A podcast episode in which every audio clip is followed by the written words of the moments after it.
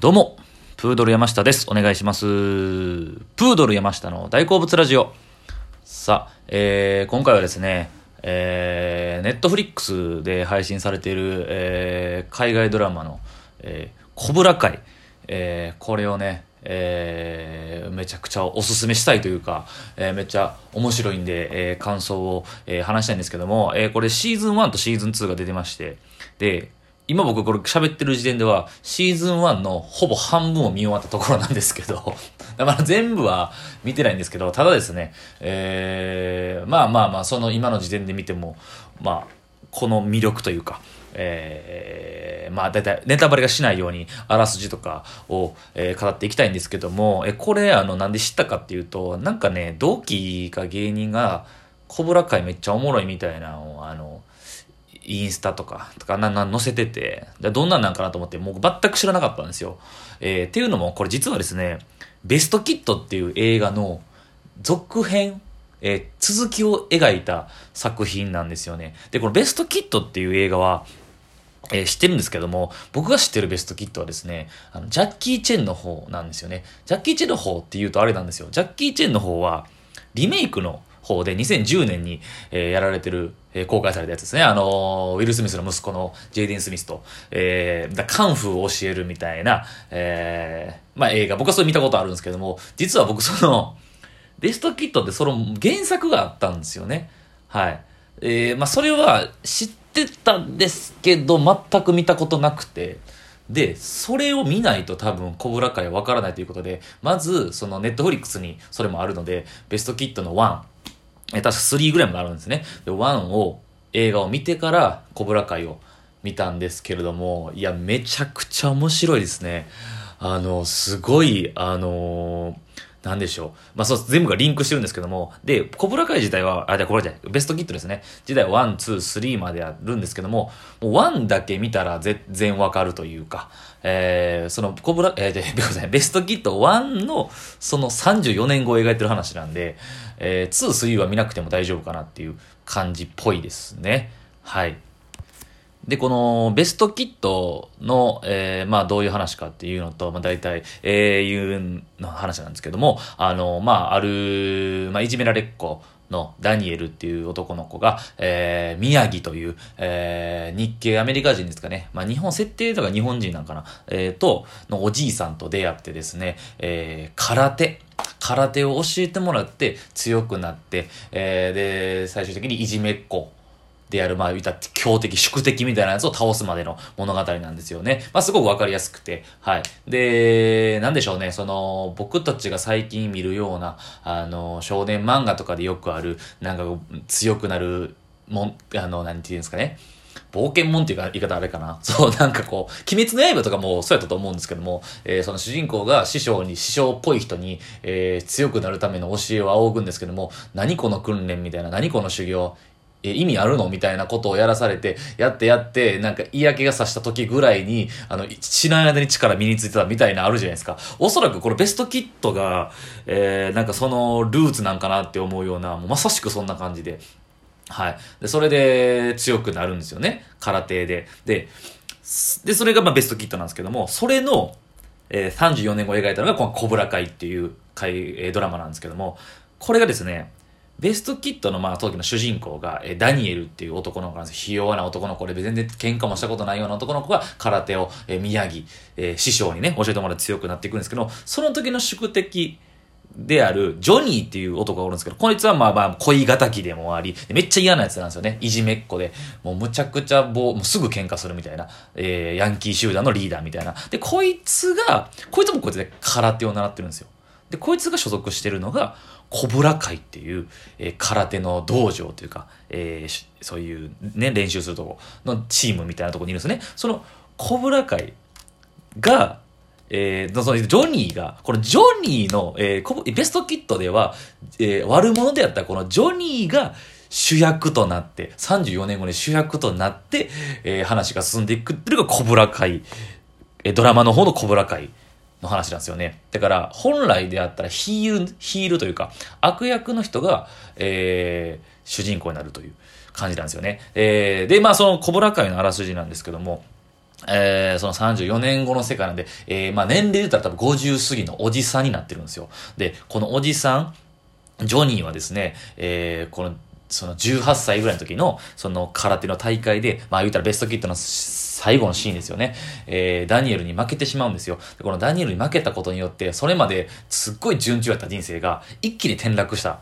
ていう感じなのか、まあ、本人がそう思ってるだけなのかわかんないですけども、実際に、えジョニーはこの52歳になった今、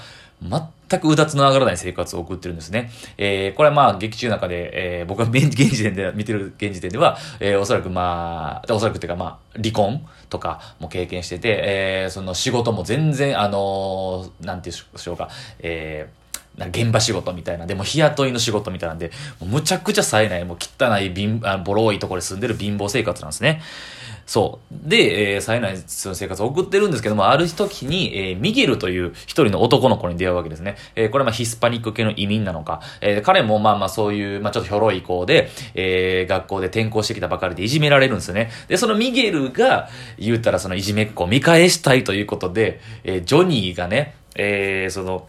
ヤンキー集団を撃退する、50超えて撃退する瞬間を見るわけですね。だから未だに強いわけですよ。やろうと思ったら。で、このジョニーに、え僕に空手を 教えてくださいというところから始まるんですね。だからもう、えー、自分が子供の時から成長して、おじさんになって、おじさんが新しく、その、言うたら、子供、えー、少年を育てるみたいな話なんですよ。でですね、えー、対するダニエル。だからベストキットで主役だったダニエルはですね、34年の時を経て、えー、車の販売だからディーラーかな？の世界で大成功してるんですね。だから大金持ちになってるんですよ。そう。だから、えー、ダニエルはもともとベストキッドが冴えない男の子だったんですけど、ダニエルは、なんかその例をきっかけを機に強くなって、そのまま大人になっても成功したみたいな。だから、立場が、まあ、ある種逆転してるみたいな感じですね。で、ジョニーは、その積年の恨みとか、ずっとダニエルに対してすごい恨みを持ってて。で、ダニエルは、えー、まあ、このひょんなことから出会うんですけども、ジョニーに対しては別に何も思ってなかったんですけども、えー、まあい、いろんなことが、えー、このドラマの中で起きていって、えー、この50を超えたおじさん同士が、えー、30年の時を経て、まだ因縁を持ち続けて、えー、戦っていくみたいな感じなんですよね。その、なんでしょうね、この、えー、若い時を経て、もういろいろもう、えー、一回はリタイアした、まあ、空手の世界なんですけども、えー、でもまだ、再び輝きを取り戻そうとする、このおじさん世代が見たらたまらんやろな、みたいな、えー、感じがすごいですね。まあ特に男性とか見て心触れるんじゃないでしょうかね。いやー、めちゃくちゃ俺で、そうそうなんですよ。で、これ一番大事な部分が、この、ベストキットの時の俳優さん、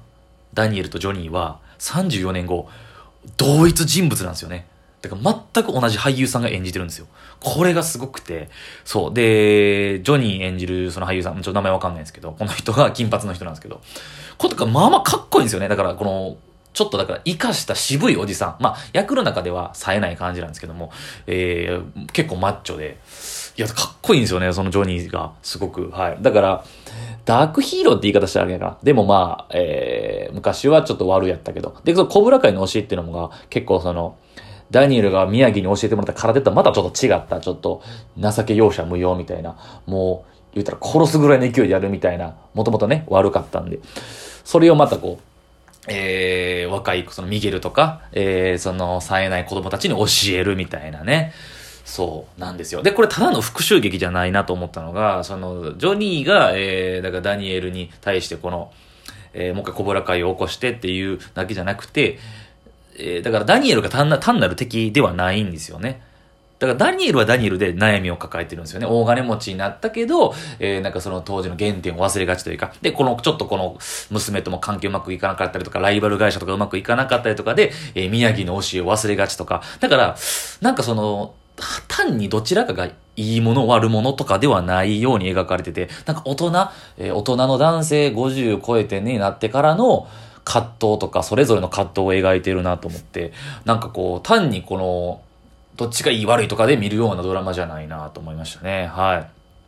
い。いやー、すっごく面白いですね。本当にあの で、あの、またね、このいい感じで描いてるのが、そのジョニーの時代錯誤感というか、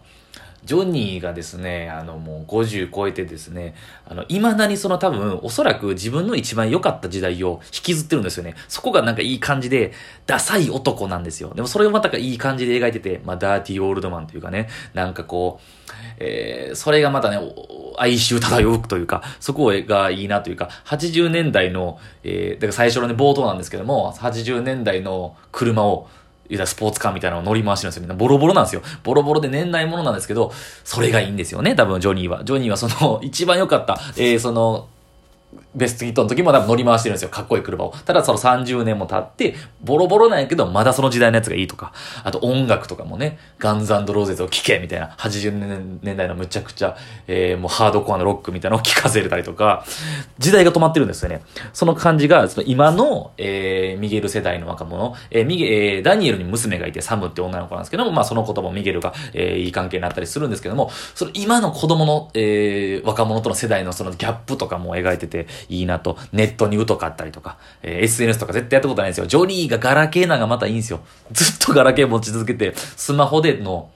その SNS でのその広告のやり方とかわかんないんですよね。地道にビラ配ったりとかする。またそれがいいんですよね。そう。あと未だに、ここなんかアメリカ社会のそことこ描いてるなと思ったのが、もう全然性差別するんですよね、ジョニーが。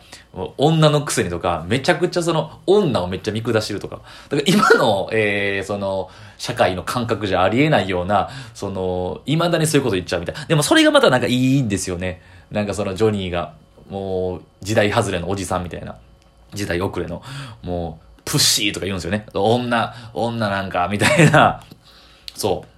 なんかそこが、えー、なんかまあコメディ要素もあって面白く描かれてるなと思いましたね。いや、ちょっとまだシーズン1とシーズン2があって、シーズン3も配信よ、3もね、配信予定なんで、えー、楽しみたいと思います。ということで今回はネットフリックスのドラマ、コブラ会の話でした。ありがとうございました。